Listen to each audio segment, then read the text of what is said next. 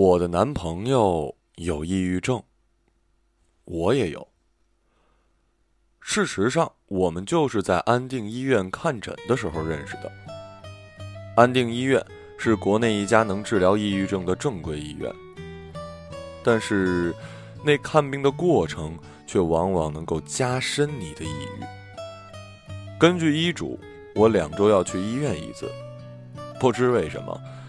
每一次去都能碰见一个精神病大妈，大概是迫害妄想的那款，只要稍微的蹭到她一点裤腿，她马上嚷嚷起来，问我是不是想要害她。这时候就只能咬紧牙关，沉默不语，直到医生把我叫到诊室。男朋友应该也是这个感觉，我没问他。作为抑郁症患者，很多时候都能心灵相通。其实，在确认林患抑郁症以后，我曾经严肃的思考过，自己是不是不应该再谈恋爱了，否则会对别人造成伤害。但是遇到他以后，反正对方也是抑郁症啊，这样一想，道德上的负疚感就无影无踪了。男朋友是不是也是这样想？我没去问，因为真实的答案也许很伤人的。我男朋友很帅，如果不帅，我大概也不会跟他谈恋爱。抑郁症究其本质，并不是痛苦，而是对世界上的一切缺乏兴趣。到最后，他让人连起床的动力都失去，只能躺在原地慢慢死去。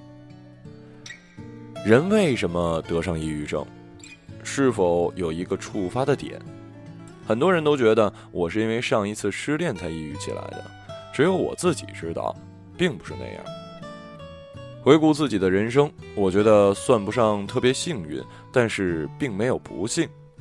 出生在一个既不富裕也不贫穷的家庭，脑子不笨，也算不上特别的聪明。在考上大学以前，也没有什么青春的叛逆期。大学时期，跟既不寒碜也不是富二代的男生谈过一场恋爱，两人上床是在大四那年。上完床之后不久就分手了，意料之中的事儿。在我的人生中也曾有过奇梦，但是随着生活，呃，更确切的说是随着时间的流逝，这些五彩斑斓的幻想都渐渐的褪去了颜色。大学毕业以后，我又谈过几次恋爱，每一次恋爱结束，都满怀信心的觉得自己下一次能找到更好的。但是这种信心也在不知不觉中消失了。上一次恋爱是在结婚前夕被劈腿分手，人人都觉得我深受打击，其实根本没有。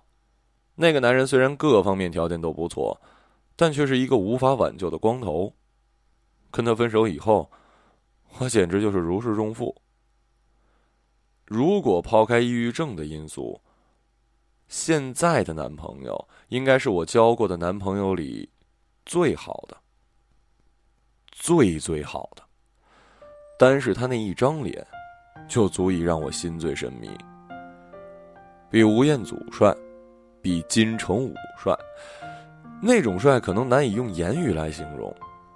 谈了恋爱以后，我们有一次窝在家里看片儿，看佐罗，我对着电视喊了出来。原来你长得像阿兰德龙，是吗？他缓缓转过头，好像在对我的无聊表示愤怒。他的病情可能比我严重，我并没有去问医生，问了也不会告诉我，但我能感觉得到，我是单向抑郁，而他的症状更像是双向情感障碍，因为他会有一些莫名其妙的容光焕发时刻。那种时刻，他就像一个明星一般熠熠生辉。我们一起去参加朋友聚会，他会在上面打鼓、唱歌，英文说的跟母语一样棒。在那次聚会之后，有好几个女性对我的男朋友产生了爱慕之情，其中还有一个长得真正漂亮。但是，当我们沉默的穿过弯曲的胡同，走在回家的路上。我能感觉到他的情绪。哦不，是他整个人都在微微的发着抖，对我说的每一句问话，都冷冷的回一句：“随便你。”这时候我就知道，他还是我的男朋友，既不用担心别人爱上他，也不用担心他爱上别人。或许他并不爱我，但是这不是他的错。在去正式就医之前，我自己查过很多关于抑郁症的资料。据说导致抑郁的原因是因为缺乏三种神经递质：多巴胺、血清素、内啡肽。这三种神经递质需要的时候就分泌，不需要的时候就不分泌。恋爱的时候，大脑会刺激分泌大量的多巴胺；多晒太阳会使人分泌血清素；慢跑促进分泌内啡肽。是什么时候我的身体提示我不再需要这三种物质了呢？他们是在某一天突然决定，默默的从我的血液里消失了吗？我辞掉工作，拉起窗帘，在房间里躺了有半个月。这半个月里，我唯一的生命活动就是打电话叫外卖，而且连外卖餐盒都不出去扔。每天一早起来的时候，我就想，今天一定要上网挂号了。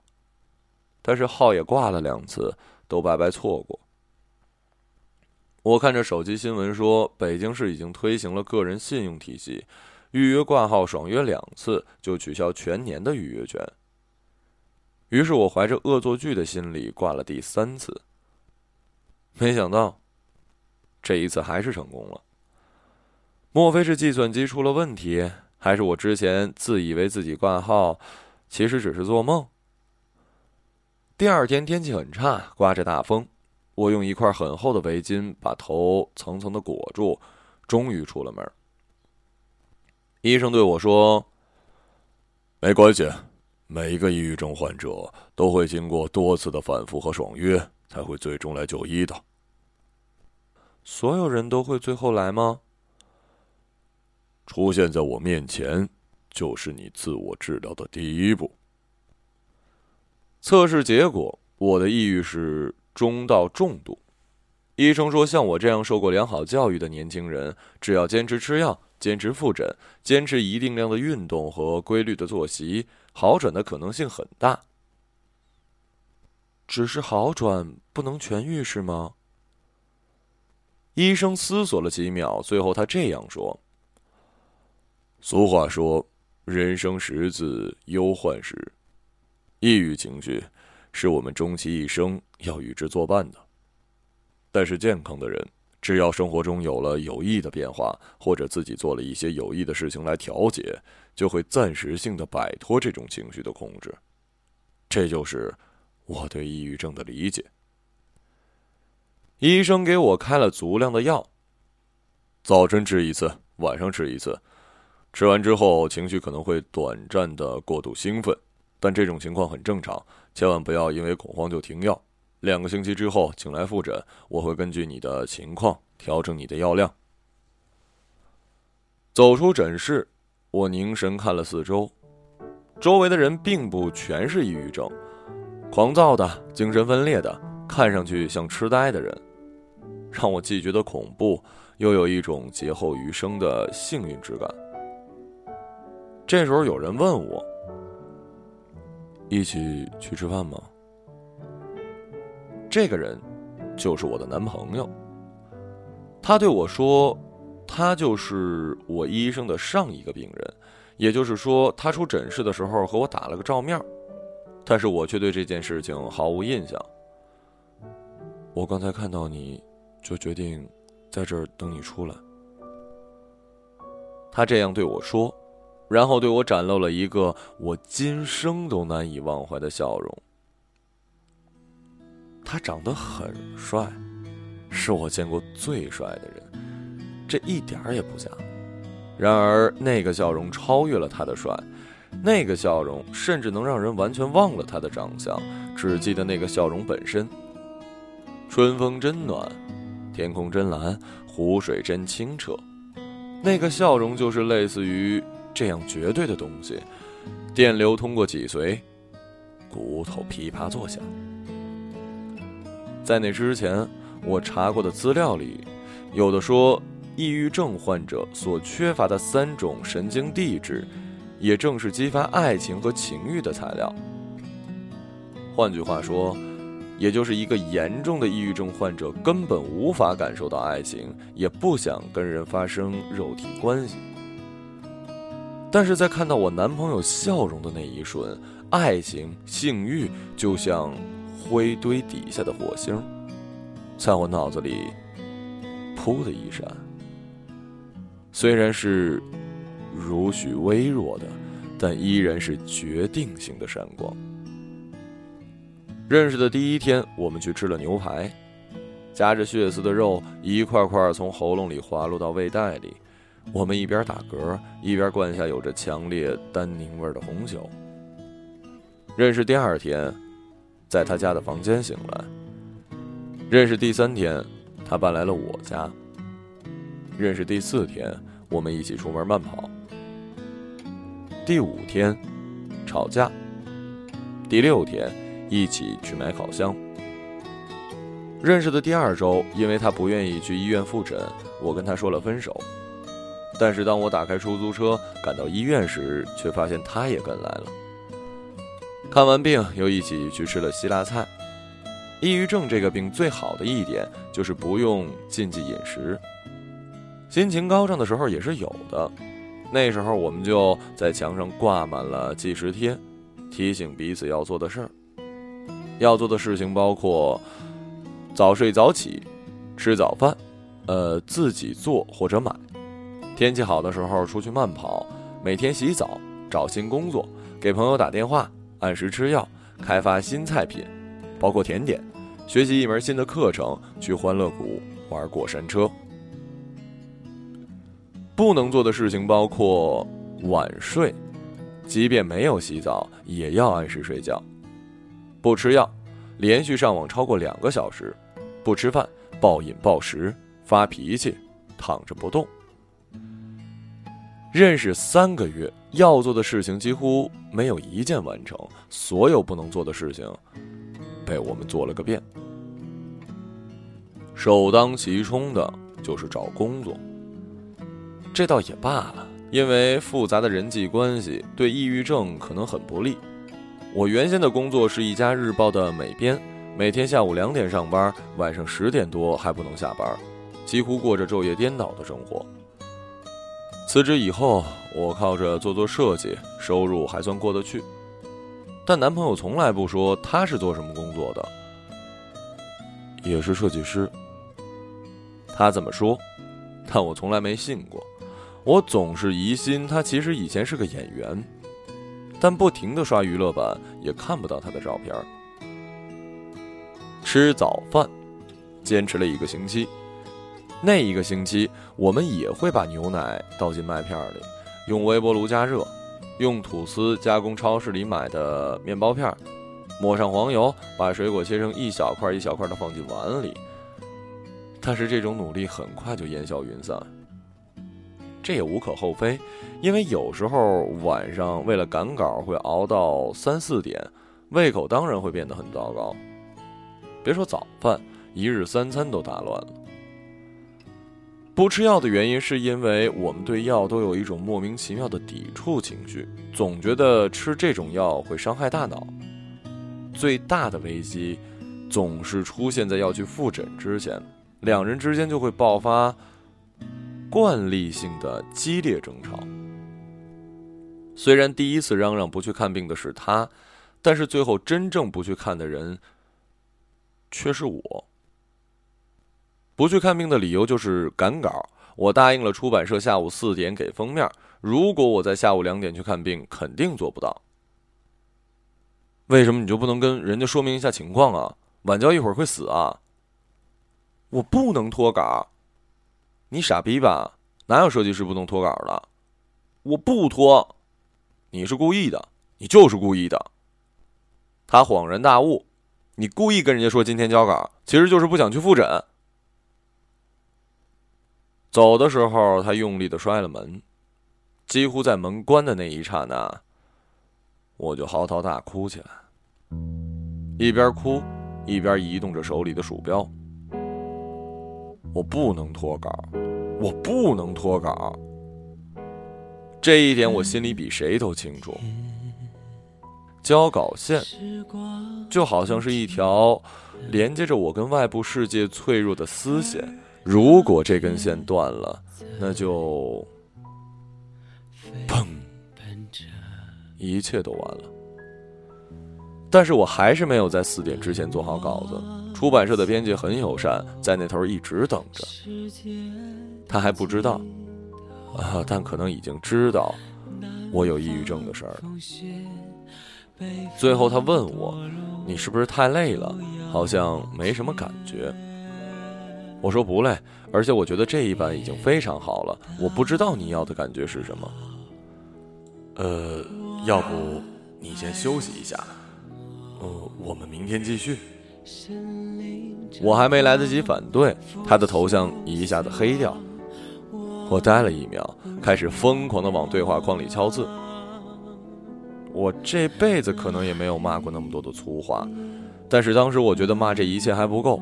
如果骂人的话跟台风一样分级别，那些话绝对超过十四级，已经掀起数十米的海啸，所到之处无人生还。对方毫无反应，我张大嘴看着屏幕。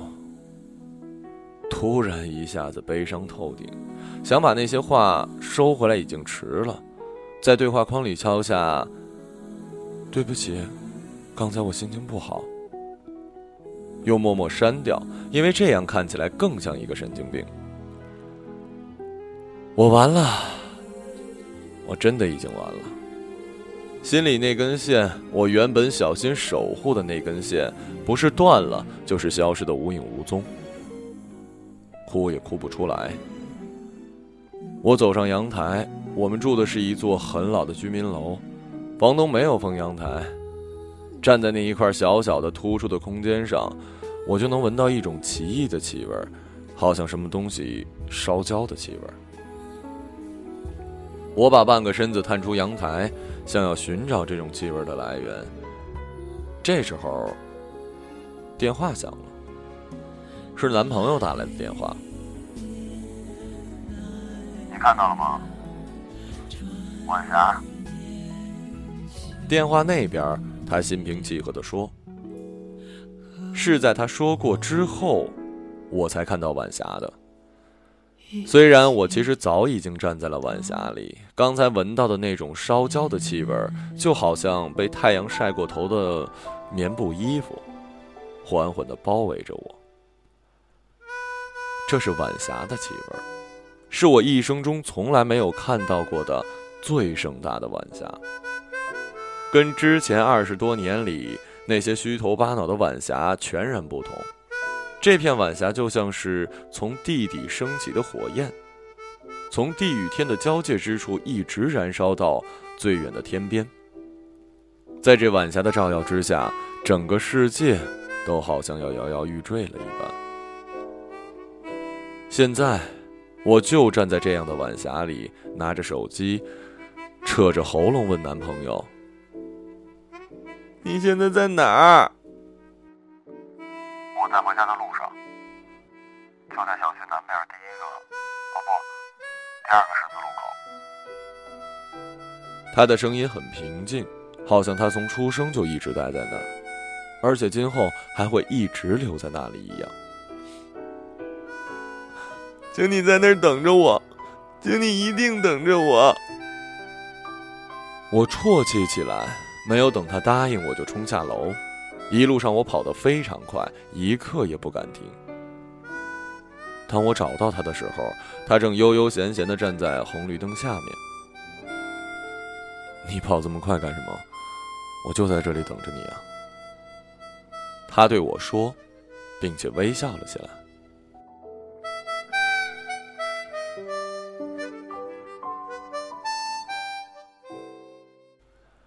出版社的编辑约我见面，说是因为最后定的封面很好，要跟我道谢。要推脱的话，可以有一千个理由，但是因为之前跟他说了那么过分的话，所以挣扎了很久，还是赴约了。我比约定时间足足晚了一个小时。他也没相信我出门之前发现水管爆了的鬼话，而是直截了当的问我：“你是不是病了？”我呆住了，是抑郁症吗？有去看医生吗？在得到我肯定的答复之后，他问了我一个出乎意料的问题：“你今年多大来着？”“二十九。”都难免呢。人到了一个年纪，总会这样。我也有。你也得过抑郁症？那倒没有，不过也可以说差一点儿。他挠了一下头。三十岁那年，有大半年的时间，整个人都非常抑郁的。那年做的书卖得一塌糊涂，每天都在怀疑自己是不是选错了行。妈的，进了一个夕阳产业。这辈子是不是已经完了？他说这番话的时候显得非常轻松，因为众所周知，他已经度过了那段岁月，接连策划了两本销量过一百万的书，在业界简直是红得发紫。所以我没说话，他接着说：“不过我可没想到你会得抑郁症。为什么？因为差不多你是我见过。”最阳光的人了吧？怎么可能？要不就是我装的太像了。不，这种事情怎么可能装呢？我又不是毛头小伙子。这么说吧，你那种阳光不是性格活泼，而是你在意别人的想法，所以才得的病啊。不是不是，我想想应该怎么说呢？呃，是这样，你给我的感觉。就是你总是发自内心的想要去温暖别人，发自内心的去理解别人，而不是出于什么目的。像你这样的人是很少的。我不知道他把我叫出来是不是就为了跟我说这些话，在我看来多少有些莫名其妙，甚至还有点暧昧。果然，分手之前，他像忽然想起似的，问我现在的感情状况。现在有男朋友。哦，他做出一副稍有过分的好奇姿态，是什么样的人啊？帅吗？帅。我说，想了一下，又加上一句：“他也有抑郁症，好像比我还严重。”来不及欣赏对方瞠目结舌的表情，我就拦了一辆出租车，怀着有点报复性的恶意，我在出租车上。笑得不可开交。其实，我多多少少算是撒了谎，因为在看到晚霞的那一天，我就和男朋友约好分手了。那一天，我们在洒满晚霞的街道上并肩走了很久，手牵手一起去了菜市场。傍晚时，菜市场里挤满了下班回来的人，像童年时清晨的热闹。菜市场里的东西一点也没有减少。红色的西红柿，紫色和白色的茄子，绿色的芥末，红色和黄色的辣椒，圆的扁的南瓜，长的豆角，豆芽水淋淋的堆在筐里，各种肉，肥厚的排骨，钩子上挂着一条羊腿，鸡蛋在盆里挤得要涌出来，活鱼有五六种，还有一些我都叫不上名字来的贝壳什么的。路过的时候，居然挤出水柱喷了我一脸。我们买了很多的菜，俩人齐心协力的做好了。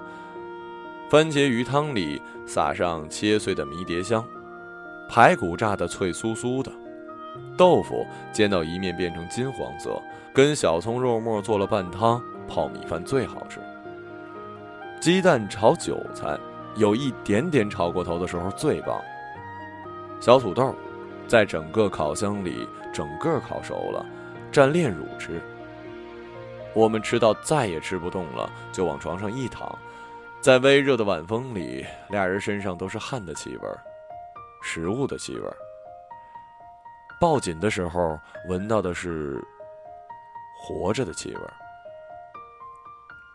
活着真好。你自杀过吗？他突然这么问我。没有。我一边回答，一边想着下午走上阳台的时刻。这时候，为了赶走这种想法，又更大声的说了一次：“没有。”我自杀过三次。这是我们第一次面对面的谈起病情。但是我没有问他为什么，因为这一切是没有为什么的。为什么我会得病？为什么我这么倒霉？为什么我生活变成现在的样子？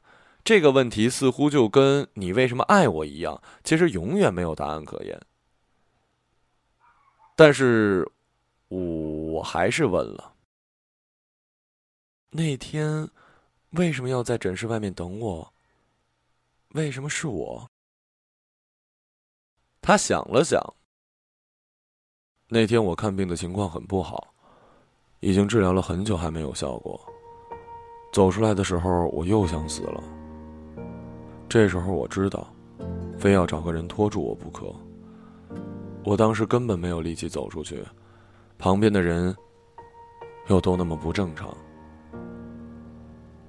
我点点头，这是实话，他没有对我撒谎。但是，别说了。但是之后，无非就是那样的话。跟你在一起之后，发现你是一好人，然后慢慢的开始喜欢你。这样的话虽然非常善良，但是又有什么意义呢？分手吧。